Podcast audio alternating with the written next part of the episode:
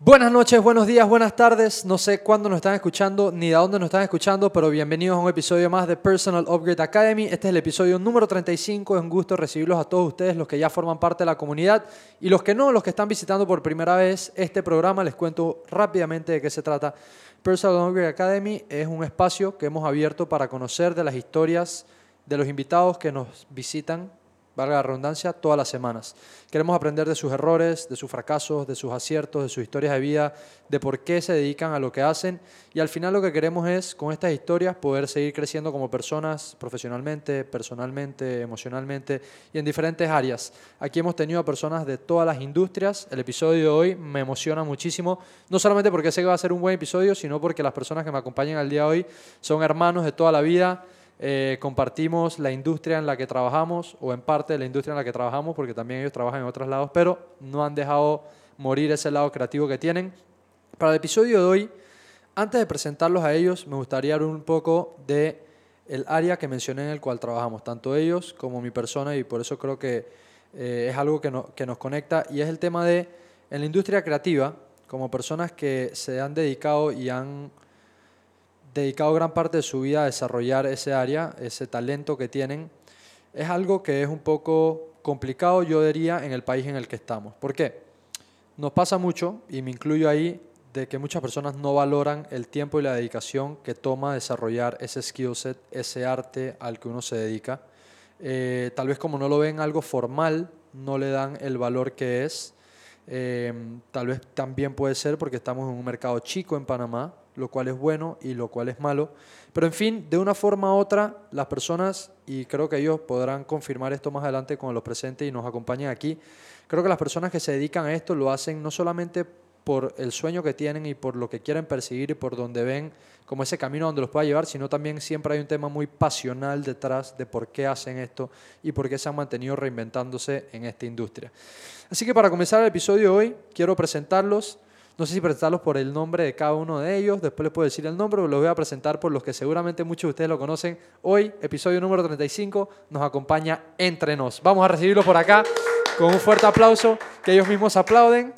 Bienvenido, mi hermano, el gran Robert Spratt, el, el, el gran Luis Nardo, Luis Felipe Gómez, pueden tomar asiento. Eh, eh, no sé si conocen, ¿sí se conocen? Mucho gusto. Robert. conocen? Bien. Mucho gusto. Hey, eh, en verdad, gracias por acompañarme en este episodio. Eh, episodio número 35. Hace rato que teníamos ganas de invitarlos y bueno, este es el episodio que vamos a estar compartiendo con ustedes. Ya más o menos escucharon de qué se trata el podcast. Todas las personas que nos están escuchando, hay muchas personas que seguramente los conocen eh, por la música que hacen, por lo que han creado con la banda Entre Nos. Hay otras personas que seguramente no. Entonces vamos a conocerlos un poco. Antes de entrar en materia, seguramente sé que vamos a tener una conversación posiblemente relacionada a la industria creativa, a la música, a todo el tipo de arte que pueda haber en esta industria.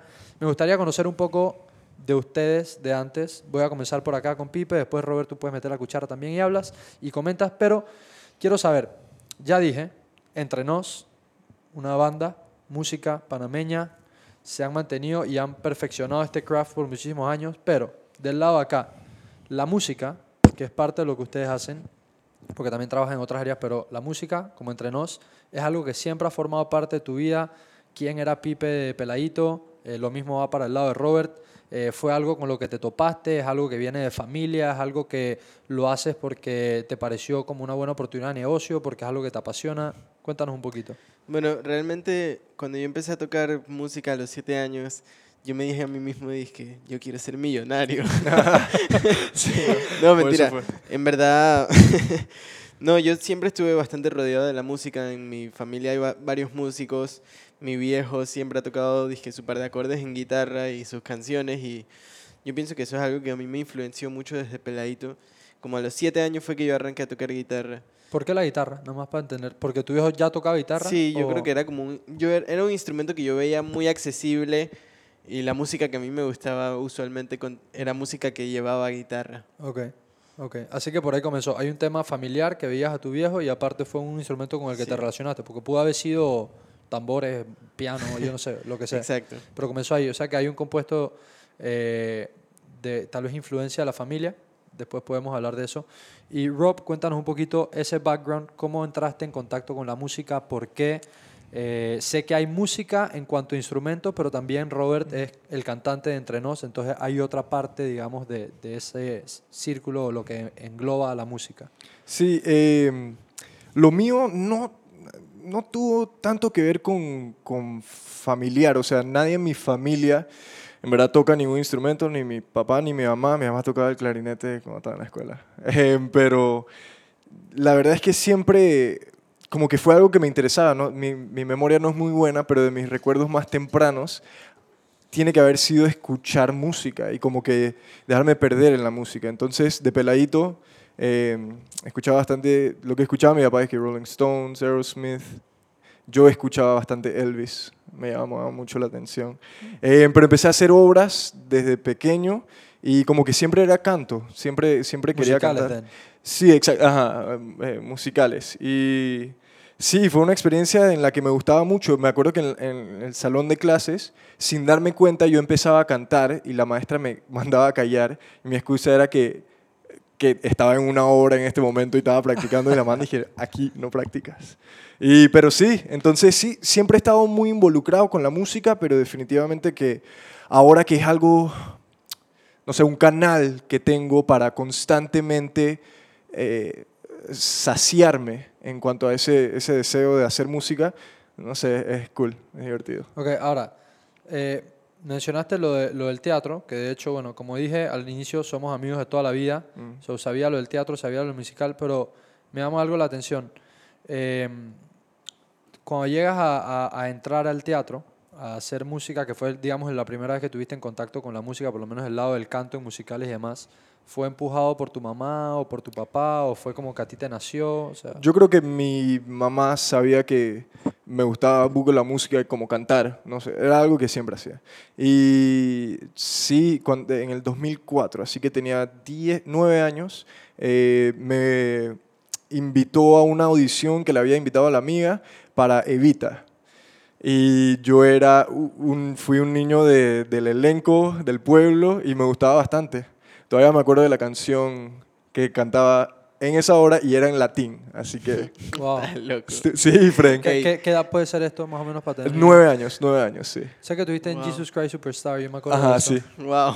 Yo me acuerdo de... Eh, si esto fuera una entrevista de radio, ahora te pedirían que cantaras. Así que, canta, por favor, canta. Cántanos en latín. Sí, exacto. Cántanos en latín. Y Pipe, tú te la sabes, ¿no? Tócala, tócala. Sí, sí, tócala, tócala. ¿Y por qué no tocas cumpleaños? Cántanos en latín, es verdad. Hey, eh, Ok, ok, ya, ya conocemos un poquito el background, por lo menos de cómo cada uno entró en contacto con, el, con, con, la industria de la música o con la música per se. Ahora, vamos a adelantar un par de años más. Aquí en esta entrevista me siento un poco más eh, holgado en los temas porque, como he dicho, nos conocemos de toda la vida. Entrenos en lo que le conoce la gente hoy día, ¿verdad? Mm.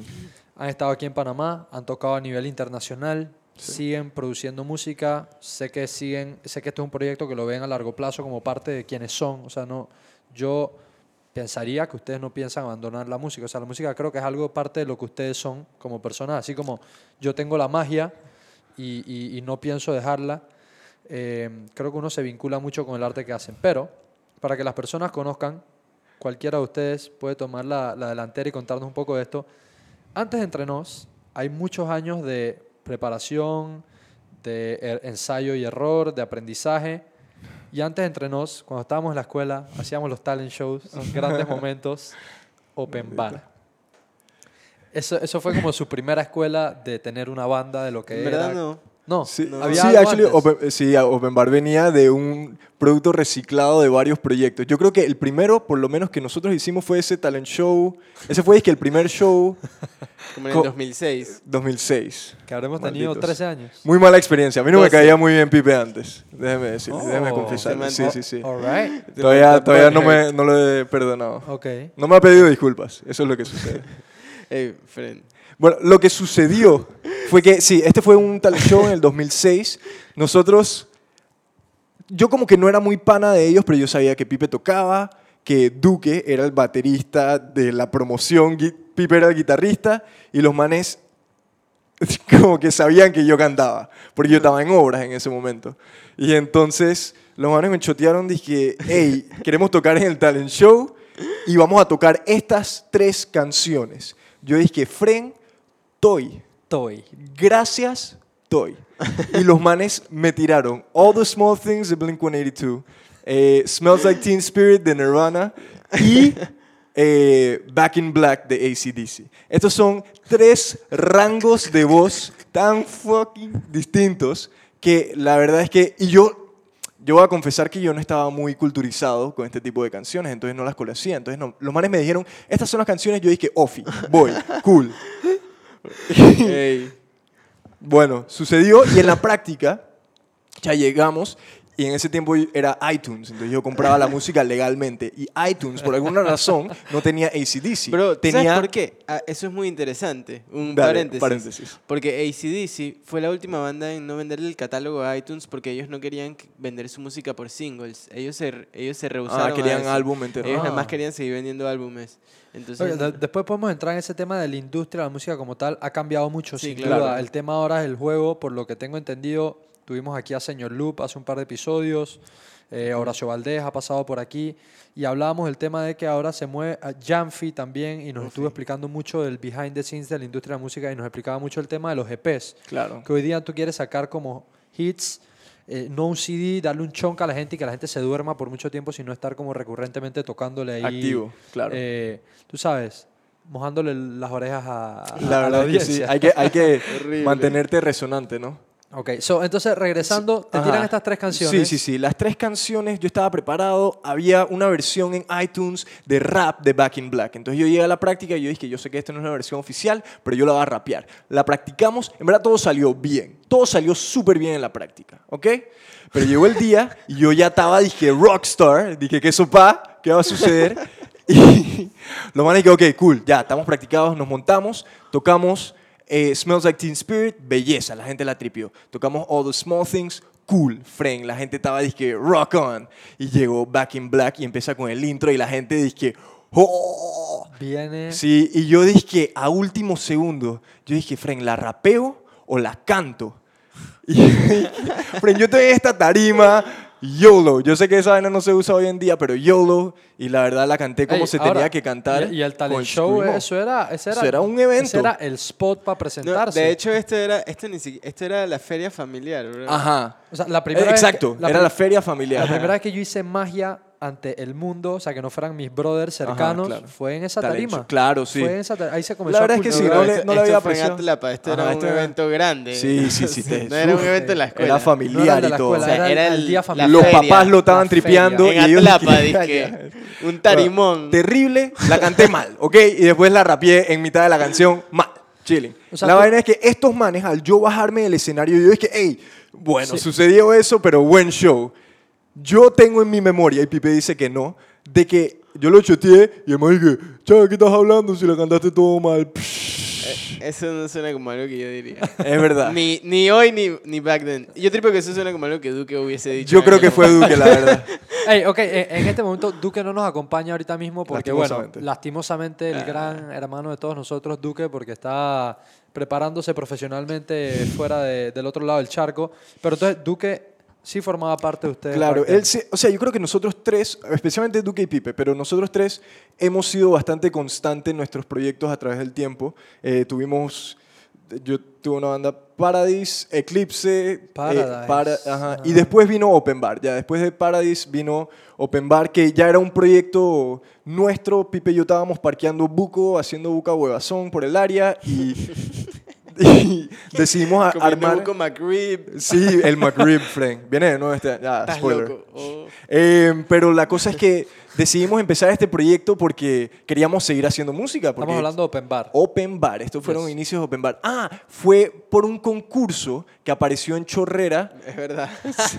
que dije de la nada, dije, hey, llega este concurso y el ganador que se ganaba Se gra- podía grabar una canción, creo. podía grabar una canción. Ok, y estudio, fuiste tú el que etcétera. descubriste el flyer. Sí, yo dije, vamos para el cuero. Sí, Pipe y que vamos a formar una banda, pues y ya. La activamos y Porque fuimos al una concurso. canción ya escrita. Ajá. Ok, Que también hay precede- precedencia dudosa de esa canción. Todavía hay debate de quién la escribió. ok, Pero bueno. ¿En serio? Sí, bro. De un recuerdo. ¿Te acuerdas que yo dije que yo estaba contigo el día que la escribiste y tú dijiste, no, bro, yo la escribí solo? No. Yo escribí el coro. Ah, tú, bueno, tú pudiste haber escrito el Es verdad, bro. Ey, Sí. estoy, estoy sacando puro... Sí, que sepa con este man, Este weón. man vino, vino, dije, eh, Sí, aquí te voy a voy a decir, bro, aprovechar, never mind, ya, la voy a siento que nos chulear. va a escuchar poca gente, voy a aprovechar. Para que sepan la realidad de lo que pasó. No, no, no, mentira. Eh, pero sí, Pipe y yo estábamos parqueando buco, decidimos hacer una banda con Juanfi, que era un demente, que era el bajista, también pana de nuestro de toda la vida. Duque, eh, teníamos el hermano de Pipe, Carlos Andrés, no el mayor, Juan Raúl, que ahorita mismo tocan entre Y hacíamos unas vai- vainas bien locas, bien punk rock. Y eran buenos tiempos, la verdad. No, Sí. no tomábamos nada en serio, era full rock and roll. Tío, también eh, eh, estamos hablando de épocas en las que estábamos en la escuela. No, en realidad fue como cuando cumplí. O sea, fue el último año de Ajá. escuela y de ahí para adelante. Y la vaina para- escaló después de que nos graduamos. Sí, como, Ok. cuando, como cuando teníamos, tú sabes, cuando tienes 18 años, te acabas de graduar de la escuela, no, no tienes mucho que hacer. Y Exacto. estás de que hueveando. Puedes emplear tu energía en cosas Ajá. interesantes. Ustedes decidieron meterlo en una banda. Ajá. Sí, se sí, sí. llamaba Exacto, Open Bar en el momento. Grabamos un disco que, o sea, está cool. Fren, a mí me encanta. A ti te encanta. A mí me encanta. A mí me gusta. O sea, yo lo escucho dizque, Ahora, una vez espérate, cada... espérate. Te encanta porque tiene como ese valor sentimental que está añejado ahí o porque en verdad consideran que estaban haciendo cosas interesantes. Tal vez para el momento, no estoy diciendo que ahorita no pueden decir que hay que arreglar esto, esto y esto, por supuesto, porque Claro. siempre hay espacio para mejorar, pero tal vez porque, hey, como que reconocen de, hey, mira, para haber tenido 18 años, habernos juntado un No, par de frenes. Es que así es como yo lo veo también. Ok, pero- ok. Yo creo que es una mezcla entre las dos, porque sí, es esa nostalgia, pero también es ese disque... O sea, la razón por la que sacamos este disco, o sea, era como que para tener una vaina, es que, hey, Fren, era nuestro primer CD, nuestro, nuestra primera música, entonces era, dije, Fren, lo hicimos. Entonces como Ok, que ese era el trip ok. y se siente esas ganas, esa inocencia, pero a la misma vez es, es buena música, excepto por el single número uno, Open Bar. Todas las otras canciones son muy buenas canciones y de calidad. Ok, eso, eso, es- eso pasa hace casi siete años, Open Bar. Open Bar, ¿qué tiempo están con Open Bar? O sea, ¿qué tiempo? Está, está fuerte ese número, no, lo no habíamos hecho la matemática. Sí, pero ¿qué tiempo se mantienen con Open Bar? Mm, como tres años. Ajá, fueron dos, como tres años. Ok. Eh, Pipe se tuvo que ir en un momento. Es eso, de lo que yo me recuerdo, eh, eh, llegó el tema de college, eh, ya estaban cada uno por su lado, un poco entiendo que es un poco más complicado hacer música a la distancia que estando obviamente reuniéndose semanalmente, tirando eh, ideas, creando, entiendo. Entonces, llega un momento donde se muere Open Bar o, o deciden cerrar, cerrar Open Bar. Sí, sí. sí. Entre nos nace de una vez. ¿Qué pasa en ese in-between? ¿Qué hace cada uno? Sé que tú en, en, en Berkeley, que, bueno, Pipe estudió música. Eh, sé que eh, participabas allá, tenías un grupo con el que tocabas, recuerdo. Cuént- cuéntanos un poquito de, de esa experiencia. Tú decidiste estudiar algo muy relacionado a la música. Claro. Eh, sé que Robert tomaste otro camino en los estudios eh, escolares. Eso no quita pues la preparación que uno puede tomar on the side, que yo personalmente soy fiel creyente que la mejor forma de prepararse y aprender es por la curiosidad de uno y por su cuenta, aparte porque pienso que los recursos están allá afuera para prepararse, ¿no? Claro. Eh, pero bueno, tú sí pasaste por la parte escolar, académica de estudiar música. Cuéntanos Así un poco de, de- de eso. Bueno, está cool. Eh, fueron, ok, fueron unos años bien particulares y casualmente hoy lo estaba pensando porque en realidad es como un tiempo de mi vida en el que yo me relacioné con puro músico Ok. por cuatro o cinco años. Y, mu- y músicos de mucho talento, pues hay que entrar a Berkeley, sí, o músicos sea, muy buenos. O sea, no, no tengo ningún amigo que, que, que como que yo pensara o que no, por- o sea, que yo podía aprender algo de todo el mundo. ok, Eso es lo que quiero decir. No importa si era guitarrista No o, o No saxofonista importa. o... Todo el mundo tenía una experiencia diferente, una percepción diferente de la música y, y una opinión muy fuerte, porque eso es lo que todo el mundo estaba apasionado, ese era el tema del que todo el mundo estaba apasionado. Entonces, por ese lado, fue bien interesante. Por otro lado, siento que, de cierta manera, como que tal vez me isolé un poco, porque ok. ya como que cuando... Por el ambiente, Sí, o- ya como que cuando, cuando llegué a Panamá recién graduado, que ya estaba viviendo aquí, era como que chuzo. Mis amigos como que en verdad de que no hablan de nada y vaina. Ah, dije, no hacen música, o sea, Dije, no están sí, haciendo... exacto. ajá. Ok. Y, y después me di cuenta que tal vez es, tal vez la guía no es eso, sino que no todo el mundo está en la misma película de la música y la Claro, vaina, no sé claro. qué, y tú entonces venías de estar inmerso. Yo venía de estar en ese mundo sin parar día y noche. Claro. en clases y fuera de clases. Claro, obvio, porque, porque es un tema, obvio, uno lo impacta mucho el ambiente, ¿no? Entonces era un ambiente que, obviamente, en la parte, como dije, escolar, académica, en las aulas de clase, estás viendo música, pero afuera, las personas que están viendo música son apasionadas por la música, so, ibas a conversar de música, ibas a estar rodeados de músicos, etc.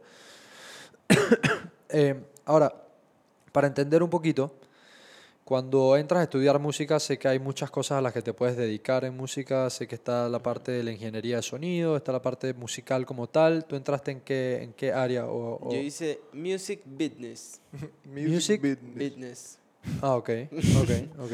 Music Business. O sea, que veías un poco tal vez como el, el behind the scenes de, de la música per se. Em, sí, realmente... Distribución, me imagino que todo eso va dentro Sí, del- realmente fue más como, como una decisión porque leí, leí como el, el, el currículum Ajá, ajá. de la universidad y como que las clases eran full disque música, clases de música y clases de business separadas. Ok, ok. Entonces yo dije, ah, está cool, para que mis viejos no me jodan tampoco, porque me voy a estudiar música. Entonces, ¿sabes? ok. Como que también hay- un poco de ese tema, dije que tus viejos están de... Así que, hey, music business, pues. Ok. Y están de que está cool, pues. Nos encontramos en la mitad. Que, que de hecho, antes de comenzar el episodio lo estábamos hablando, eh, la industria del entretenimiento de la música, si bien es cierto, puede ser que en nuestro país no sentamos que se ha explotado ese nivel, es una industria, o sea, sumamente lucrativa el entretenimiento. O sea, hay formas creativas de desempeñarse en ese, en ese nicho, en ese área, que, que hay, siento yo que hay mucho por explorar en el país y mucho por mejorar, bueno, por mejorar creo que hay demasiado por hacer en el país. Ok, entonces eh, pasamos esa etapa, estudias eh, Music Business, Robert no estudia algo relacionado a la música, ¿tú estudiaste? Yo estudié marketing digital. Ok, y sé que es en parte lo que trabajas hoy día. Sí, sé es que en parte correcto. lo que trabajas hoy día. Ok, eh, quiero llegar a la parte a donde, no sé si entre no se forma cuando ya regresan. No, No, se no, forma... en, medio de... O casi Sí. al final, ¿no? Como en el 2000... A final del 2015. ¿Y Ajá, sí, cómo, finales de co- 2015. cómo hacían? ¿Cómo, o sea, ¿Cómo te cuadras? ¿Estás a la distancia? Duque está por un lado, Duque se quedó en Panamá, usted, tú estás allá, tú estás allá. Sí, pero en los breaks veníamos. Sí, exacto. Yo creo Habían que fue... breaks largos. Ajá. O sea, pero por eso, trabajaban como que full manos a trabajar, era cuando estaban todos reunidos aquí en Panamá. Más que nada, sí. Sí, ajá, más que nada. Pero definitivamente que al principio cada uno, al ya tener este proyecto en mente de, entre nos, es que estábamos hablando, Pipe y yo, y no sé, como que teníamos las ganas de seguir haciendo música, ¿no? Como Ok. que sabíamos que, que había esa sinergia eh, y que podíamos trabajarlo. Pipe me mandó una idea, una canción.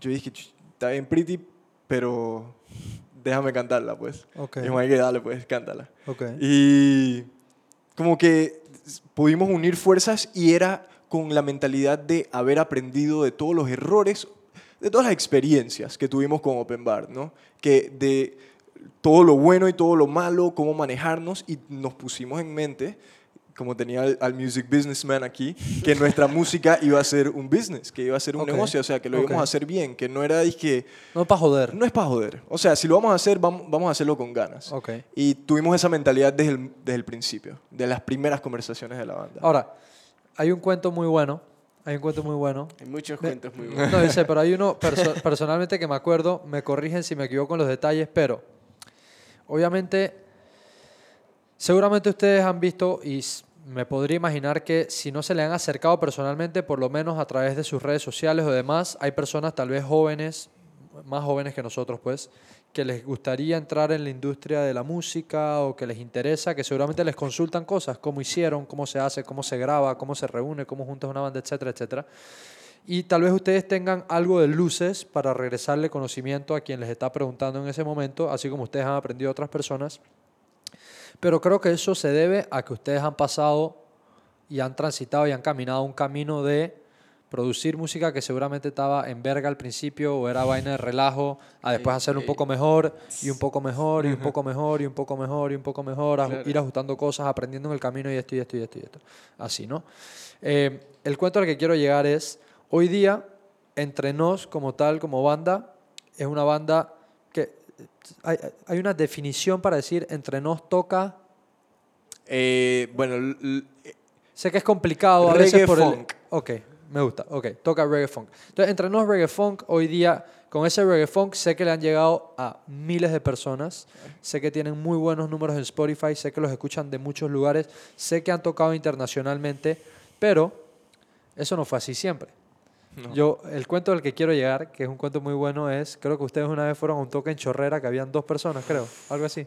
yo creo que se llenó con dos personas, o sea. Pero la gran mayoría del show fue que con un gato ahí, dizque, chileando, viendo qué estaba sucediendo. Ahora, esos momentos pueden desanimar y Claro. seguramente uno sale de ahí cabizbajo, como que chucha.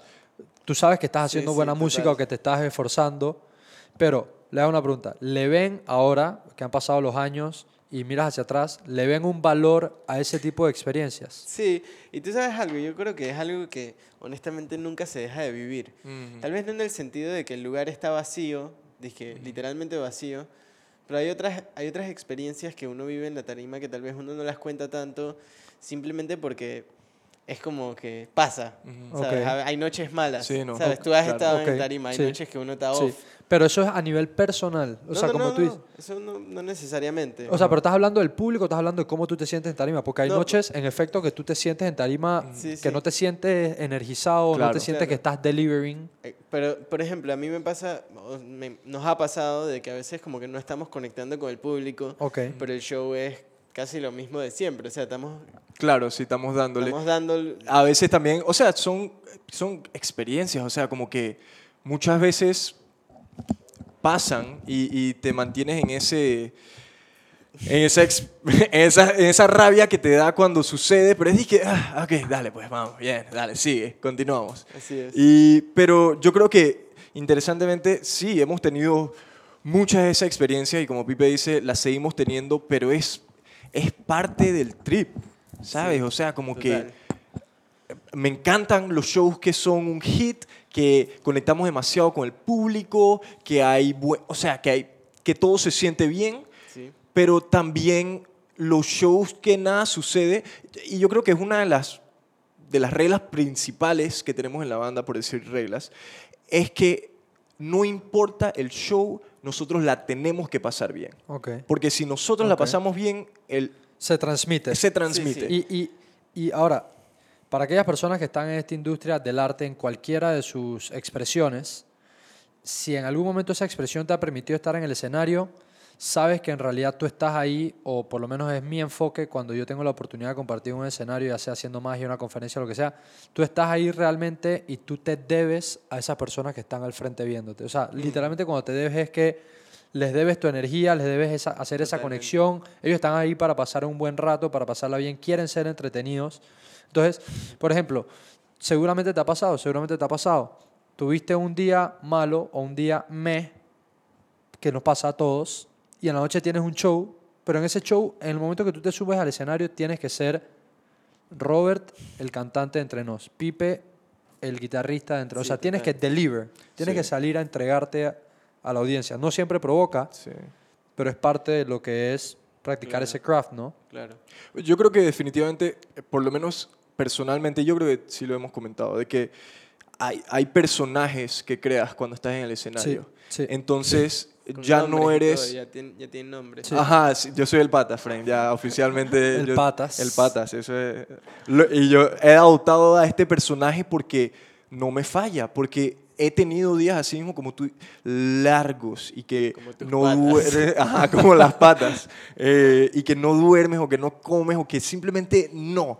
Pero el momento que te montas en ese escenario, se activa ese personaje, sea quien sea, que simplemente, como que está guardado, está esperando Claro. su momento. Y además que también la gente que está ahí, está ahí para ver. Para ver a ese Tú, tú no quieres, o sea, tú no tienes na- tú no tienes por qué agarrarla con la gente que sí está ahí. Correcto, ¿sabes? Tú correcto. la- Claro, gente, claro que sí. Dos A- a- o sean mil. A tú eso, tienes a eso es lo que decía. Tú te debes a esas Sí, personas. Tú totalmente. te debes- hay, hay, hay, hay un cuento muy bueno que me fascina, que, que aparte que te le debes a las personas, porque como tú dijiste, las personas pueden ser dos y pueden ser mil.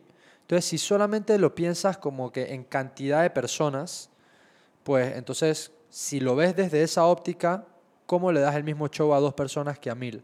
Hay un cuento que me gusta mucho de Jay Shetty, no sé si conocen Jay Shetty.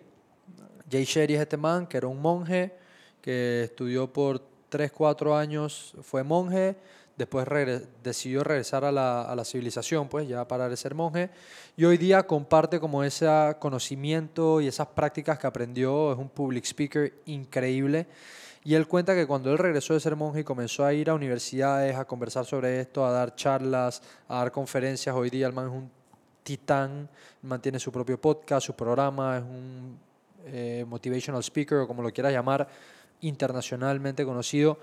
El man dijo que al inicio muchas veces le pasaron que él lo invitaban a dar conferencias o le abrían las oportunidades en una universidad o en una empresa, lo que sea, y llegaba y estaba vacío el lugar, que nadie se presentaba.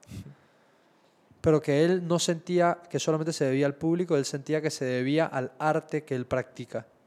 Y que él se quedaba e igual hacía la charla, solo, pero la hacía.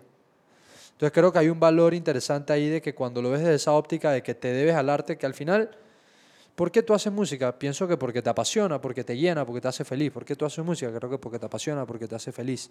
Entonces, con ese mismo nivel de respeto, que el público forma parte de lo- a lo que vas a, a tú entregarle esa música, a quién le vas a entregar esa música, creo que también hay un respeto como el mismo arte per se, ¿no? Claro. Entonces, eh, de- desde ese lado, shows buenos, shows malos que han habido antes, no sé cuál de los dos quiera, quiera responderlo, pero ¿tienen ustedes como algo que hacen pre-show que los lleva a ese estado como que "Hey, vamos a salir a entregarnos? ¿O sí? ¿No? Eh, hay, hay veces que sucede un mismo acto antes de ir a un show o hay veces que no. Y el trip es que como que no, no necesitamos tanto... Un O sea, pregame, un pregame. No, no, no se necesita un pregame. Yo creo que sí es, hay, hay Yo creo que lo que nosotros sí hacemos, que he visto que mucha gente no hace, es que calentamos. este man calienta la voz. Sí. Bueno, Yo- eso sé que a nivel de canto es como que necesario. No- Sí, no yo- sé si musicalmente se hace también. Usualmente Sí se la hace Duque también está sí. con los bolillos por todos lados. Saco la Ok. guitarra antes de tocar y Ok. la toco un rato para poder ya entrar medio caliente porque entrar frío en una tarima a veces Sí, es es difícil. Claro, es tough. Pero es tough a nivel técnico de Sí. tipo tocar o cómo te o como el feeling de cómo te sientes. No, el- la parte técnica. Porque, si tú, porque si, yo siento que si tú estás dominando la parte técnica, ya el resto fluye. Claro, no te Si- sientes si no- incómodo. si, no- si eso no lo puedes hacer bien, ahí es donde tú estás como metido en la guía. Dije, siento que toca mejor y no sé qué. Y, no ok. puedes- Y eso te resta tal vez un poco de lo que de la energía que puedas dar hacia el otro lado. Exacto. Ok, eso me lleva a un tema. Eso me lleva a un tema que me parece sumamente interesante tocar ahorita. Práctica. Eh, el, tema, el tema de práctica me refiero a como el arte que uno hace. Muchas personas ven el resultado en el escenario, pero no saben lo que hay detrás. No saben que tal vez hay noches largas de práctica, que hay muchísimas horas de práctica, que hay dinero invertido, que hay tiempo invertido. Eh, ¿cómo, ¿Cómo ustedes como banda sienten el tema de la práctica? O sea, ¿le ven un valor? ¿Sienten que, que es algo constante? ¿Sienten que es algo que es, es un tiempo definido y luego ya ustedes están cool? O sea, ¿cómo ven ese tema de, de seguir practicando un craft al que se dedican? Bueno, yo practico casi siempre. No, como banda, últimamente no hemos estado practicando tanto porque estamos en otras, en otras cosas, estamos haciendo música nueva. Sí, entonces- estamos en época Ok. de producción. en como este que ultim- o sea, como que llegamos a un punto en el que sentimos que ya, el- como, como hablamos más temprano, el disco que hicimos hace dos años, como que ya perdió algo de vigencia Ok. y nosotros hemos estado tocando este disco ya por dos años sin parar, ta, ta, ta, ta, ta, ta. entonces ya sentimos que necesitamos empezar a refrescar un poco a la audiencia, entonces tenemos un par de cosas en proceso para ir en goteros, sacándolas. Ok. Eh, Eh, pero- co- con el concepto de EPs, de ir saltando, socando, co- como señor Luke nos comentaba cuando vino aquí, tienen ocho canciones y están soltando dos al mes. Pa, ok, pa, buena estrategia, interesante. pa.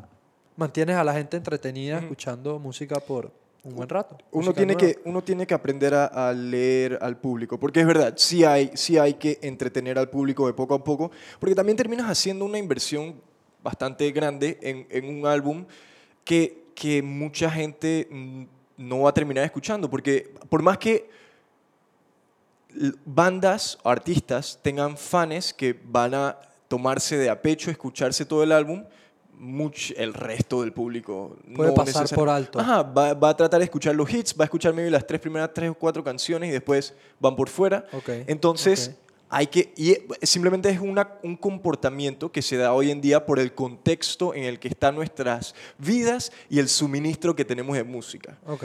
Pero eh, eso no es nada de que tenerle rabia, no es nada de que, no sé, luchar contra un fantasma que no existe, simplemente es evolución del comportamiento, del consumo de la música y cómo los artistas, que son los proveedores, se tienen que adaptar a eso. Entonces yo creo que hay varios mercados que uno ve que se han adaptado extremadamente bien a ese mercado y que están, le está yendo muy bien por es- en ese sentido. Y, uno de los claros son reggaetón. O sea, que no solamente mezclan la música y con el periodo de pap, pap, pap, sino que también lo mezclan con las redes sociales, Porque con se la mantienen, imagen. se mantienen sacando Constante. constantemente. Y- Sea, sea buena o sea mala, o pegue o no pegue, pero le están tirando a la gente cosas que escuchar. Claro. Y lo otro es. es que hacen featuring, como ningún otro. Fuerza. Fuerza en, en grupo. Eso tiene mucha fuerza, sí. Claro. Entonces son un, un mercado muy fuerte. Porque tus oyentes tal vez no son los míos, Claro. pero yo le paso un poco de mi música a los tuyos y si gustan Sí, vienen claro. para acá. O sea, es una cultura colaborativa. En eso es. creo que están muy, muy atinados ellos en cómo están distribuyéndose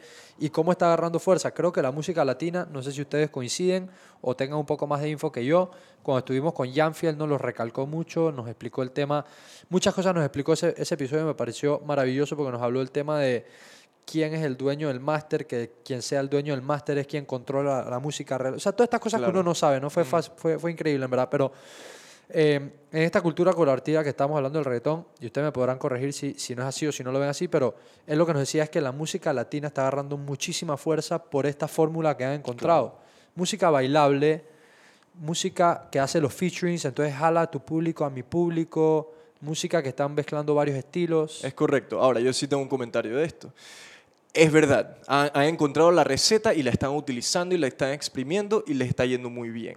Sin embargo, y esto no es con todo el género, sino que ha- hace falta cierta esencia musical de temas, ¿sabes? Un poco más reales, más humanos, que maybe el reggaetón no provee el espacio para sacar esos temas tan constantemente. Y ahí es donde yo siento que muchos artistas encuentran un espacio. La gente se está entreteniendo, bien, increíble, y lo ponen en los paris, los ponen en los playlists y todo esto, pero también hace falta escuchar. Y yo no estoy, no soy anti-reggaetón, me gusta, lo escucho, tengo playlists, todo, pero como artista se me dificulta hablar de los mismos temas que hablan en reggaetón porque ya eso está. Pues hace, hace falta buscar, cavar y, y sacar lo más vulnerable que tienes de ti como artista porque eso es, eso es arte, ¿sabes? Es,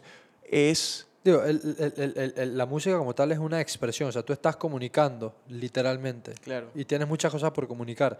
Estoy de acuerdo, creo que hay artistas de reggaetón que en ese sentido, por lo menos, yo sé que da igual mi aval, pero por lo menos a nivel personal, como que me gusta lo que hacen, porque hey, en verdad no son cosas ni, ni vainas que se me van a quemar 10 neuronas por escuchar esa porquería, sino que hay algunos cantantes de, de verdad, porque hay, hay, hay canciones que...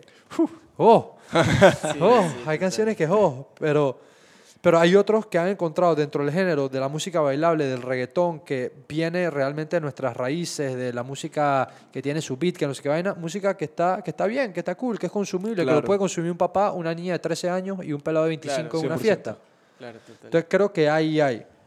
Pero Sí. sin duda creo que también dentro de ese género hay gente que está desvirtuando el género, no sé cuál sería la palabra, porque se está yendo a unos extremos que, que bueno. que- Sí, eh, o sea, es un... Sí, no sé, llega como a ciertos niveles donde uno ni se da cuenta de lo que está escuchando, pero, ¿sabes? No, no, es, no es lo que necesita el mundo. Mira, es que tú sabes qué es lo que pasa. Hoy en día esto es lo que yo pienso, esto es mi hipótesis. Hoy en día la gente consume música, bueno, no hoy en día, en general, el consumidor de música general es un consumidor casual. Antes la música se consumía em, por radio o se consumía por CDs que te comprabas y cuando tú te comprabas tu CD, un peladito ahorraba hasta todas sus mesadas hasta que Así se pudiese que comprar ese un era- CD. ese era ese tu era el CD, CD. que podías escuchar y tenías 15 canciones por los próximos tres meses hasta que pudiese ahorrar tus 15 dólares para comprarte los otros, ok. el otro CD. Y ibas así. Por eso es que antes se escuchaban más CDs. Hoy en día, con los playlists y también en la radio, la, la música va tan, tan, tan cambiando, cambiando, cambiando. Y además de eso, la gente solo escucha música en el carro para tener de fondo. ¿Sabes? Ujú, ujú. Entonces esta gente que escucha música para tener de fondo, yo pienso que nada más quiere tener algo familiar, que le sea fácil de escuchar, que sea digerible, que no lo distraiga mucho, pero un consumidor entiendo. menos casual como somos nosotros, que nos gusta escuchar discos, que llevamos mucho tiempo escuchando y escuchando críticamente y siempre, o sea, hay muchas veces que yo en el carro ni siquiera pongo música. ¿Sabes? Como que no me hace falta tener una cosa de fondo. Yo cuando la escucho es porque la voy a escuchar. Ok. Y me pasa todo el tiempo. Dije, estoy en un parqueo y ponen música y yo de la nada estoy, dije, espérate. shh". No, no- no tan así, pues, pero, pero como que, hey, bro, ¿tú escuchaste eso? Ajá, sí, sí, sí, claro. Claro, pero por supuesto es entendible esto que estás comentando porque ves la música desde otro ángulo, o sea, ves la música desde alguien que le ha dedicado muchos años a la música, que ve la música desde también, aparte de un lado artístico, eh, también entiendes la parte del negocio y, y tal vez valoras más el nivel musical que hay detrás de solamente producir un beat Sí. genérico o rítmico y tirarle una lírica O sea, que no- haga o no haga mucho sentido encima, porque Sí. Sí, no por- tanto eso, sino que, o sea, estoy diciendo, estoy hablando de las tendencias del consumidor actual y no estoy diciendo que eso esté bien o mal. Simplemente son las tendencias del consumidor es lo actual. que es y Sí. es como se consume y yo, yo no estoy diciendo que está mal, simplemente estoy diciendo que esta es la razón por la cual a mí no me gusta adherirme a este tipo de corrientes. Ok. Ahora, y, y yo como que quiero quedar claro de que no estamos basheando a, a- reggaetón, al reggaetón, no, porque no. es como, es cool. O sea, yo, o sea, si yo tengo un par y yo no quiero que me pongan disque Pink Floyd, ¿sabes? Yo quiero Claro, estar disque en la discoteca, disque, Exacto, exacto. Pero Entonces- si estoy en mi casa, Ajá, y- y, exacto. ojo, hay reggaetón muy bueno, bro. Ey, hay reggaetón muy se bueno. puede El reggaetón, no. mira, y yo tiene, tiene algo Como muy por ejemplo especial. a Robert que le encanta Tusa. Ah, claro. O sea, esa es la plena del... este llanto por nada. ¿No, ¿No las has escuchado? Estoy, estoy fuera de contexto en esta Ok. situación. Te la pongo No ahorita y vas a Dale, saber muy bien, muy bien. Vamos a cerrar este podcast con Tusa. Ok, Eh, no, pásame mi celular, nada más quiero ponerla porque el público seguramente la está aclamando. No lo puedo ¿En serio? creer. Esto es, Y- sea, es una... Robert, es- es- Robert, por favor. Es la canción con más streams en un solo día en México en la historia de Spotify. Are you ready? ¿Estamos ready? ¿En What? casa? ¿Cómo ¿Están estoy? ¿Cómo estoy fuera de este contexto? Y son los nuevos memes. La tienes que haber escuchado.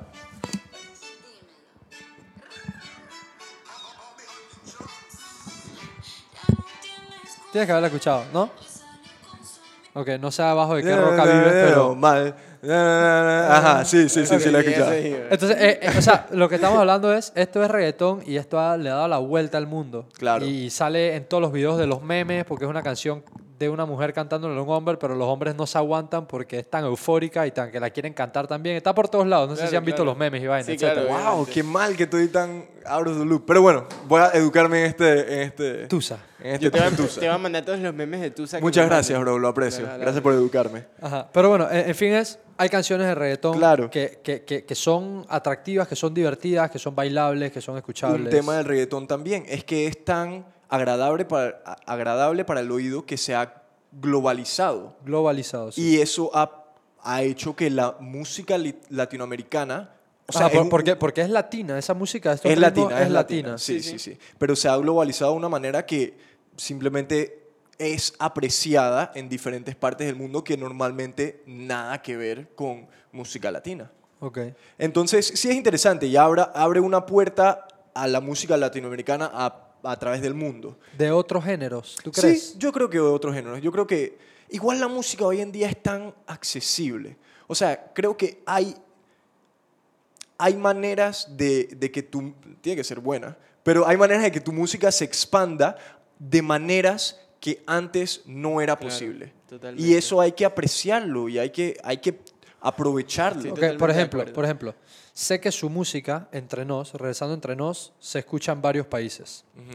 ¿Esa posibilidad la vieran viable hace muchos años atrás? Es que es De muy llegar, difícil de de decir. llegar a ese alcance. Pero es muy difícil de decir por la manera en la que se consume, porque si eso, es que si los hábitos no, o sea, no sé, hace muchos años atrás, porque así, si la música actual fuera la misma que Es estuviese que quién pegada vino primero, Eh, la, atrás, la gallina o o sea, el huevo. O Porque sea, yo siento que nosotros tocamos música que tal vez pudo haber sido bien popular en los noventas. nice. Ok, Rock and roll. ok. O sea, no, no, pues, pero siento que es música medio noventera. Tenemos como mucha influencia de música vieja, me parece a mí. Y, sí, definitivamente. y entonces, si es por esa parte, tal vez pienso que sí. no, pero, pero hablo de la exposición rápida que puedan tener para llegar a otros países Es que, con no, su no, música. claro que no. es que lo mismo que decía Pipe, que eh, uno tenía que ahorrar tres meses para comprar un disco. Y tú si ibas a comprar un disco, era el disco que tú sabías que ya estaba bueno, porque todo el mundo decía que estaba bueno. Claro. No era que yo iba Ibas a a sacar explorar una música. canción Y no es en que la- Panamá y un pelado de España Iba a explorar. iba a explo- o sea, le iba a llegar siquiera esa canción. Claro. Estaba imposible. Claro. Entonces, no. La respuesta es que no. Es que antes toda la distribución era física. Claro, y era manejada O sea, por, Por camiones. co- por- literal. no, por com- compañías, pues, o sea, eran Claro. Literalmente las compañías, las disqueras, las compañías, las major labels, como le llaman, tenían el monopolio de la distribución en los record stores. Ok. Entonces incluso las compañías independientes le compraban esa distribución a las grandes. Ok. Creo que eso Ok. todavía sucede hoy en día, pero sin esa distribución de las grandes, No, hay- no, no uno tenía, no tenía nada. alcance, claro. Hoy en día no necesitas nada, hoy en día necesitas como 30 dólares y, y y Te ya. puedes comprar un beat y le montas una Sí, vaina encima. sí, bueno, literal. ¿cómo es el cuento de este, eh, la de Road Town, ¿cómo es? Old Eh, Town Road. Old Town Road, que él Ajá. compró esa vaina en una página de Bro, esta tú sabes que, que, cuesta... eh, que con Gucci ni Prada, cuando él, cuando esa plena estaba popping, esa beat estaba de venta, dije a 30 palos en un website. Yo lo vi, o sea. Bueno, Sí, sí. Ey, Entonces, pero esa eh, eh, canción es pretty. Sí, esa, canción, claro. esa canción es buena. Entonces, entonces, est- estas son tal vez posibilidades que ha creado. Entonces, como que hay que ir adaptar, adaptándose también al nuevo Claro, juego de la música. Eh, Hay que aprovecharlo, o sea, si tienes las ganas se, se, se logra, ¿no? Ahora, y, y algo que tú preguntaste antes, es, es práctica, o sea, es, es, es constancia, es paciencia, pero es constancia. Ok. O sea, tú tienes que, que querer, porque con entre nos y todo, nos pasa que tenemos épocas donde estamos como Claro. chileando la vida y hay que como que decirnos que, hey, despierta, que ¿queremos esta vaina o no queremos esta Ok, vaina? ok. Y entonces sí, sí se Pero, necesita... y, y- y la constancia a la vez del lado de estarse presentando constantemente o de estar creando? yo creo que depende de la temporada. A veces Bueno, sí, presentándose y a veces creando. Es que sí, creo que tiene, tiene que existir ese balance, ¿no? O sea, porque uno cuando se está presentando mucho, en las prácticas no estás pensando en crear música nueva, sino en la siguiente presentación. Claro. Entonces, cuando hay una época como para chilear un rato más, es una época para aprovechar y crear música, y siento que nos ha pasado antes y no hemos aprovechado tanto esa situación, pero definitivamente que ya hemos... ha- Hay un cambio sucediendo. hay, en hay- este hay algo que me parece interesante para compartir aquí, para entender de dos músicos que nos acompañan el día de hoy. ¿Cómo es el proceso creativo de hacer música? ¿Te tienes que encerrar tres meses o lo haces en un día o, o nace una idea cuando te estás bañando? O sea, ¿hay un proceso creativo? ¿No hay un proceso creativo? ¿Hay un tiempo definido? ¿Qué hay detrás de eso? Yo creo que no. Random. Sí, te llega. Totalmente. O sea, tienes que estar en la situación para que ese tipo de ideas puedan suceder. O sea, claro que pueden llegar cuando me estoy bañando o cuando estoy caminando al trabajo, O pero, ja- o suce- llameando. pero sucede más frecuentemente si estás en el contexto de que ese tipo de ideas sucedan. Claro. Ok, ok. Tocando la Ok. guitarra. Tocando, escribiendo, o sea, como que... O sea que sí hay un espacio que tal vez uno, o sea, o ayuda a ese proceso creativo darse ese espacio, Sí. Decir, "Ey, me voy a sentar, Sí. voy a jugar un rato. Pero la gran guitarra". mayoría de las veces, o sea, creo que es necesario que ese contexto suceda para que ese músculo pueda ejercerse. Ok. Sin embargo, la gran mayoría de las canciones que yo me quedo y que pff, plena, eh, que escribo yo, Ok. son, vienen, que llegan. Ok. No es que tú que ok, me voy a sentar, déjame ver qué, qué canción me sale. Ok, Es de que, que estoy chileando y de la nada es que una melodía o un, o sea, algo que sucede que yo diga, ah, ok, dale, voy por acá. Ok, Sí, Ok. definitivamente. Pero entonces sí, entonces sí hay un compuesto de darse esos espacios eh, personales o en grupo, pero estar como en ese ambiente de estar Claro. haciendo música o pensando en música. 100%, 100%. Y además nosotros cuando practicamos también llameamos buco. Eso significa, o sea que no, no estamos tocando nada, estamos tocando, estamos sintiendo, ajá, Improvisando. estamos Improvisando. improvisando, gracias. Improvisando. Estamos improvisando. Que ahora hablando de, de improvisando, sé que cada género tiene como sus reglas sobre improvisar o qué tanto se hace. Hace poco eh, tuvimos un evento en, en Pa' que sepas, eh, que fue eh, celebrando la Semana del Jazz. Ujú, ujú. Y nos vinieron a hablar dos personas, eh, siempre tenemos dos invitados en Pa' que sepas, y uno de los que hablaba era, de, habló del jazz y por qué el jazz, eh, uno de sus cunas, o, o, o por qué tanto jazz pasó por Panamá en algún momento y ya no, y hablaron de Ke- Kelly Rowland Morton o, o no sé qué cosa, son un par de personajes históricos de Panamá que influenciaron mucho en el jazz, que viajaban a New Orleans y regresaban acá, Claro. que eran de Bocas del Toro. Eh, y sé que ahí hay mucha improvisación en el jazz. Era lo que él nos compartía, que en el jazz hay como mucho juego. Y la, la primera que habló, la primera eh, expositora que habló, ella pertenece a un grupo que se llama Las Hijas del Jazz. Mm, Eh, y ella nos decía que hay algo que le influye mucho a ella, que ella sentía como música, eh, como creadora de música, que para ese momento en el que toca jugar o improvisar, que hay momentos creativos en esos que funcionan muy bien, eh, hay un tema muy importante de rapport. O sea, de qué tan bien tú te sientes con tu Claro. Que no Sí, es lo mismo llamear con un man que acabas de conocer que con alguien que tal vez te entienda musicalmente. sí. Claro. Ahora, sí hay maneras de conocer a alguien a través de su música, ¿sabes? Como que empiezas a llamear y dices que, oh, algo está funcionando. Pero sí, definitivamente que tiene que haber una, una sinergia, ¿no? O sea, yo creo que, bueno, hay dos temas ahí que tocaste que, que me parecen muy importantes. Uno, hablaste de, de- de géneros, que si en el jazz, el- el- yo creo que el jazz es conocido por su improvisación, ¿no? Por Ok. lo, el random. Por fluir, ajá, ajá. por fluir detrás de todo. Eh, sin embargo, yo creo que con Entre Nos tenemos esta, esta mentalidad de que eh, no decimos reggaetón porque hay que decir algo, pero no somos definidos No encasillarse. por, por, un- ajá, por un género. O sea, como que no tocar una canción, dije, "Mm, yo no sé si esa suena. O sea, si es dizque, una plena country, si es un reggaetón, si es lo que salga, pero con tal de que sea nuestro y con tal de que la tripiemos. Eso se conecta a lo de siempre pasarla bien. Eh, y lo segundo que habías dicho era que, eh, que nosotros como banda, que llevábamos rato, eh, y una de las cosas que nosotros queremos seguir haciendo es como que creando, ¿no? O sea, dejando que, que la inspiración venga de donde tenga que venir, sin necesariamente eh, asignarnos a un tipo de orden específico al momento de crear música. Ok. Sí, hay mucho por, mucho por hacer todavía. Para ser músico tienes que, que ganártelo. Digo, creo que, bueno, creo que en toda la vida en realidad es un tema de constancia y de constante progreso, pero creo que más aún cuando uno practica algún tipo de arte, o sea, es, es- es de nunca parar. Sí. Es y uno va parar. cambiando los gustos, es muy interesante. Este año uno no escucha lo mismo que escucha el otro año. Eh, Eso, eso que acabas de mencionar está interesante. ¿Te pasa eso mismo al Sí. momento de, de producir o de querer crear? Muchas veces yo siento que, que en la fase, en la etapa de las cosas que tú estás escuchando se permea mucho en lo que tú creas. Claro. Ok.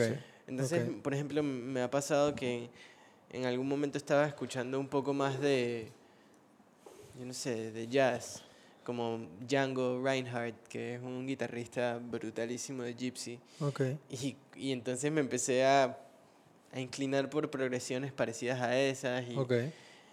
y no sé, sí, sí creo que se mete O mucho. sea, hay un tema fuerte de las Sí, influencias de lo que sí, escuchas en el momento con lo, que, con lo que te da ganas de crear, Total. tal vez. E incluso a veces ni siquiera es música que necesariamente está relacionada con la tuya. Ujú.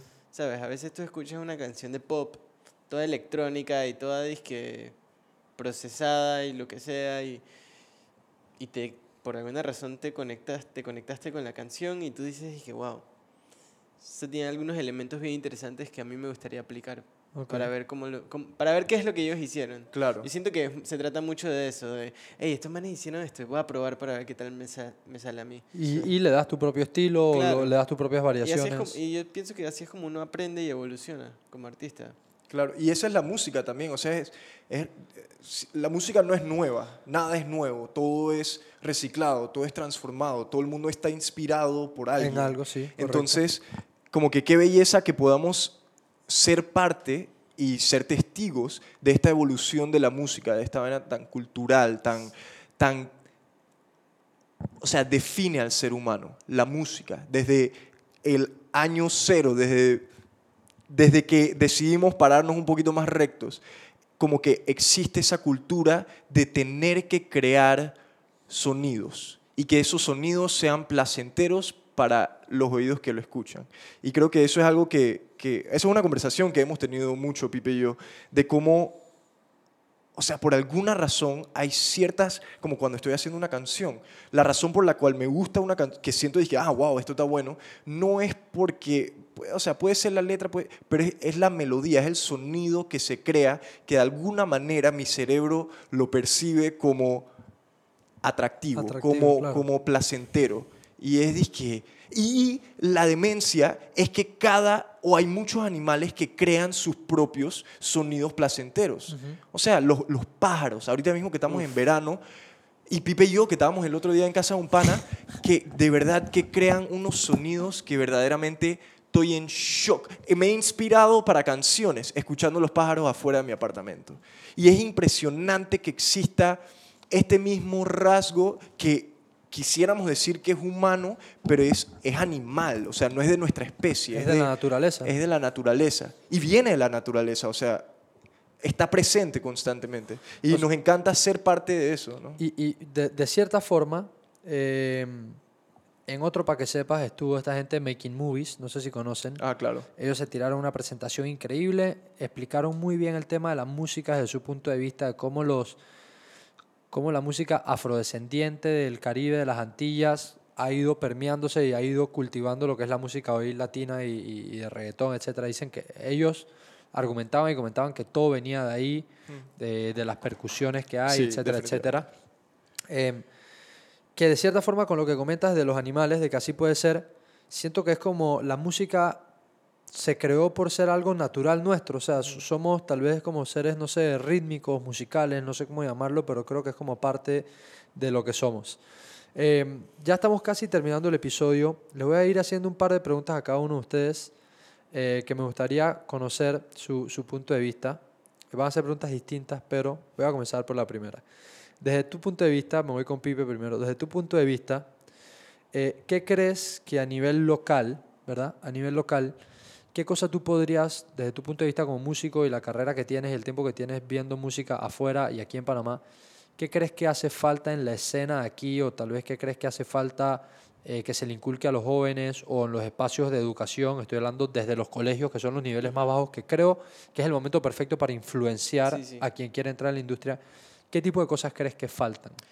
Mira, tú sabes que es raro, pero yo creo que de cierta manera, a pesar de que e- es más que nunca, yo siento que de cierta manera falta accesibilidad, ¿sabes? Como exposición, especialmente entre los niños, las escuelas, que- haya más música en las escuelas. Eso es lo que yo creo que podría ayudar a que, a que aquí en Panamá se escuche mucho más no, no tanto decir que se escuche otro tipo de pop o lo que sea, sino que se escuchen más cosas, cosas más variadas. Claro, pues si tienes a dos niños entrando a música, las posibilidades de que se hablan los géneros no es el mismo que si tienes a 100, porque Claro. cada uno va a tener sus gustos. Exacto. Y, y también, o sea, yo lo digo porque todo, toda la gente que yo conozco que tiene los gustos musicales más amplios es gente que le gusta la música. No necesariamente que la tocan o lo que sea, pero DJs, Ok. cosas así, que siempre se han metido mucho en la música y les encanta escucharla y lo que Ok. sea. Y escuchar cosas nuevas, nomás Escuchar para... cosas nuevas, dije, querés ser el man que tiene la última colección, dije, y no decirle a la gente cuáles son tus discos para que los manes se estén copiando de tu set de DJ. Ok. Ese tipo de cosas. Es, eso hace- yo siento que eso hace falta en las escuelas. Pero es que lo que pasa es que aquí no están fondeando los artes en general, ¿sabes? Sí, sí. Entonces- Ahora, yo estoy sumamente esperanzado. Ministerio de Cultura, primera vez en el país. Ahí Música, arte, pintura. Esperemos que hagan algo con eso. Sí, Por lo menos me parece un primer buen paso Sí, en sí. darle la validez de que ya no es una institución. Ahora es un ministerio Sí, sí, sí. que va a impulsar las artes en cualquiera de sus expresiones. Ojalá que así sea. Pero coincido contigo en eso que estás diciendo de que hace falta más exposición en esas edades tempranas. Porque no todos los niños quieren jugar fútbol. Y no todos los Y no- niños quieren tocar flauta. Y no, eh, y no todos los niños quieren tocar flauta, totalmente. Entonces, exposición me parece que es una palabra correcta y seguramente coincides conmigo en lo que digo que en esos niveles, en esos primeros niveles, en esos niveles más bajos que es donde puedes influenciar a un niño y un niño puede a esa edad temprana darse cuenta de, hey, esto me apasiona Claro. o quiero explorarlo. Ok. Claro. Por otro lado, voy con Robert. Otra pregunta que me llama la atención, aterrizándolo en lo local. ¿Hay algún artista nacional, X género, lo toques, no lo toques, lo bailes, no lo bailes, que te haya influenciado? Eh, sí, definitivamente. Yo me acuerdo que en tiempos de Open Bar estaba birreando llevarte a Marte, como loco. Oh, como no, wow. Y, y definitivamente que, que wow. hasta el día de hoy todavía veo cómo fue un, me abrió la puerta a un sonido específico que, que me llamaba. Eh, s- pero hoy en día yo creo que yo creo que hay algo eh, específico al ser músico panameño que te da la libertad de hacer, que es como que es adaptar esa personalidad panameño de, de relajado, de juega vivo, de tropical, de, de no sé, de poco importa, de mucho jode, de, de todo esto y meterlo en tu música. Y creo que eso se representa muy bien en muchos géneros que tenemos aquí en Panamá, definitivamente en la plena. Y creo que la plena, aunque no la escucho mucho, la aprecio, porque es, como esta, esta personalidad eh, típica del panameño. Pero sí creo que hay, hay muchos grandes artistas en Panamá que definitivamente tienen impacto en la escena local, por ende tienen impacto en mi música, en, la experiencia que yo tengo como artista. Y el- el- la atención que se le da a Panamá eh, de un nivel internacional. Eh, pero sí, definitivamente que, que hay, hay influencias constantes a la vida de, de un artista. De artistas aquí, porque en realidad, si bien es cierto, creo que lo que predomina aquí y de lo que la gente podría conocer es el género urbano, pero, o sea, por ejemplo, mi artista favorito de toda la vida, y lo va a ser hasta el día yo creo que, que me muera, es Ruben Blades, que ese man Claro. es un titán, o sea, ese man es un Jedi de los Jedis. Eh, o sea, y aquí en Panamá creo que hay nivel, o sea, en sus diferentes Sí. áreas creo que hay artistas Además, me arrepiento De- de, no haber dicho Rubén Blades de, ahora. de- de porque- muy buen nivel. sí, claro. Pienso, o sea, pienso yo, pues por lo menos en, en- en- no es que sea conocedor de música, pero, pero, pero siento que tampoco en cierto grado no hay que ser un conocedor de música porque al final lo que quieres es disfrutarla. O sea, hay gente que está por es disfrutarla, ¿no? Claro. Si- sin verle tanto la parte técnica y disfrutarla. Y bueno, por supuesto que Rubén Blades hace muy buena música, pero es disfrutable aparte, o sea, Claro. y nos representa como cultura. Eh, y lo último que les voy a preguntar, con esta pregunta siempre cerramos, eh, si quieres, Robert, y después pasamos a Pipe, y con esto cerramos el episodio, es, ustedes han pasado un proceso en el que han aprendido muchas cosas, en el que han tenido fracasos, entre comillas, como ir a Chorrera emocionado y que les lleguen dos personas y así, música que tal vez no les gusta tanto, música que ya no tocan y ahora tocan otra y así, ¿no?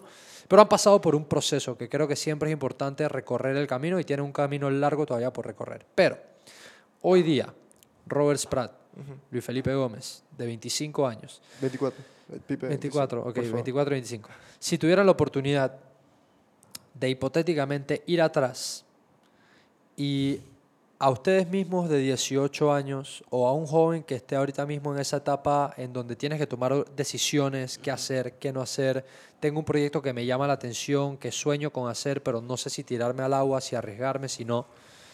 Con la experiencia que han recolectado, si pudieran ir atrás hipotéticamente y ponte que ese joven del que estoy hablando eres tú mismo, ¿qué tipo de consejo tú le darías sobre si tomar el riesgo, no tomar el riesgo, aventarse, eh, experimentar, no experimentar? ¿Qué le dirías? Yo le diría que no le tuviera miedo a la ignorancia. Me parece que muchas veces no se inicia algo por miedo a qué van a pensar de mí. Y es un miedo muy real, o sea, no, o sea es parte de, de ser humano. Y, y aquellos que sí se atreven a hacerlo, no es que no tienen esos miedos, como que sí es constante, pero hay algo bello en la ignorancia y es el hecho de que constantemente hay algo nuevo por aprender. Y es esa curiosidad constante que te puede, ¿sabes? Se puede adueñar de ese miedo, se puede transformarlo en algo como que una oportunidad, a una experiencia. Y Fren, yo soy un man bastante existencial, como que no... Creo que estamos aquí por un tiempo Limitado. muy limitado y que quién sabe después. Así que ahorita mismo, dale. Dale. Get shit done. Eso es todo, ok. Fren. O sea, no importa si es, si es mercadeo digital o si es música, just get her done. Eso es todo. Si constantemente día a día lo haces, va- vas a terminar habiéndolo hecho. Va a haber progreso. Sí, exacto. Es, es como. Y hay, o sea, hay, hay momentos de, de tira para atrás y, y tira tus dos pasos para atrás, pero dale, pues, vamos. Y creo que es eso, es, es no tenerle tanto miedo a la ignorancia. Eh, la ignorancia es algo bello. Ok, me gusta. Perderle un poco el miedo a la ignorancia y creo que, como dijiste, muy cierto es que es un miedo natural que todos sentimos. Creo que across, como humanos, todos sentimos ese miedo a sentirnos ignorantes o que nos vean mal o, que, o el que dirán, etc. So, me, gusta, me gusta esa forma de verlo que es, es como aventarse. Y del lado tuyo, con tu aprendizaje, con la decisión que tú tomaste en algún momento que fue irse a estudiar música, que sé que es lo que te ha apasionado toda la vida y que es una decisión difícil, que es una decisión que no solamente es difícil por, por las otras posibilidades que hay, sino porque a veces también desde tal vez los núcleos más cercanos o amistades que te dicen, man, ¿por qué estás haciendo eso? E igual tú fuiste, cumpliste con lo que hiciste, extraíste mucho conocimiento ahí. En, en esa misma pregunta, en ese mismo frame que le hice a Robert, ¿qué le dirías a esa persona que lo está dudando, que quiere hacerlo, que quiere tomar el salto? Le diría, que hey, pelado, Ey, escucha bien lo que te voy a decir. Em, yo pienso que tal vez decirle que, que estudie lo que le apasiona, que siga adelante con sus planes y que estudie lo que le apasiona definitivamente. Como yo siento que tal vez uno siempre pueda como que uno siempre tiene cierto arrepentimiento de no haber estudiado, o sea, no necesariamente en contexto universitario o Ok, escolar, ok. sino de no adentrarte más de lo que uno quisiera Ujú. en un en algún tema, en algún O sea, de lo que te mueve, de lo que sí, te apasiona. Exacto, entonces aprovechar cuando tienes oportunidades para, para sumergirte en lo que te gusta, aprovechalas y métete en la guía. Y si te gusta leer, léete todos los libros que te gustan. Y si no te gusta parquear, no parquees. Y si te Ok. gusta, ¿sabes? Ok. Ser más, hey, me gusta hacer esto, voy a meterle Bueno, toda mi eh, eh, energía eso, a va, esto. eso va mucho por el tema de tal vez como ser muy real con uno mismo, ¿no? O sea, ¿qué te gusta? ¿Por qué te gusta? Entender por qué te gusta y, y- y disfrutártelo. O sea, Exacto. adentrarse en ese mundo.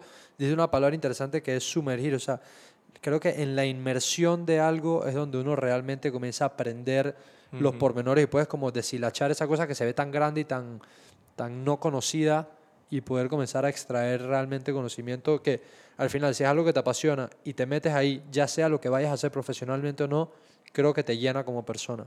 A todos nos llena, eh, yo lo digo por experiencia personal, hacer cosas que a uno le apasionan te llenan, en verdad te hacen feliz sí. que creo que es lo que complementa. Eh, pero bueno, yo quiero agradecerles al Patas, nunca me dijiste tu nombre del escenario, es El sucio. el su- ah, por supuesto, el sucio. ¿Qué pasó, loco? Hey, Robert Spratt, ¿Y cuál es el Luis tuyo? Felipe Gómez, ah, Y el mago, el mago Juan. el Dark Magician. El Dark Magician, muy bien. Eh, hey, les quiero agradecer por acompañarnos en este episodio número 35. Quiero agradecerle a todas las personas que nos escucharon, que nos están viendo. Esto es Personal Upgrade Academy. Recuérdense compartirlo, disfrutarlo. Sigamos aprendiendo en comunidad para seguir mejorando y creciendo como personas. Y nos vemos en la próxima.